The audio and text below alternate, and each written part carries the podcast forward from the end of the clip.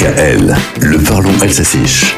Bonjour Pinonter, c'était le bazar hier en France pour reprendre le terme de Jean-Luc Mélenchon. À Touranonter, dirait-on en alsacien, avec cette première journée de mobilisation contre la réforme des retraites. Tranta réforme. Une mobilisation exceptionnelle de plusieurs centaines de milliers de manifestants. De mémoire d'anciens, on n'avait pas vu ça à Mulhouse, par exemple. Mais plus surprenant, ont été les rassemblements dans des communes inattendues. C'était le cas à Iterswiller, Iterschwiller, Bim Otilia Park, dans ce paisible petit village du Piémont de 150 habitants.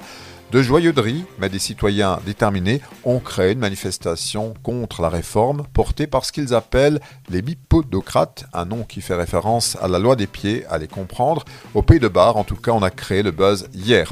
Ce que nous avons vécu par ailleurs ce 19 janvier au niveau national avec la grève, der Streik, n'était qu'un tour de chauffe à Oufwärmrunde. Den les syndicats préparent la suite. À défaut d'un janvier blanc, on aura des jeudis noirs. C'est chassot, wenn man streikt, so schafft man qui fait grève ne travaille pas, mais le bon sens paysan nous rappelle qu'à force de tirer sur la corde, on y laisse la vie. Fum la chauffe.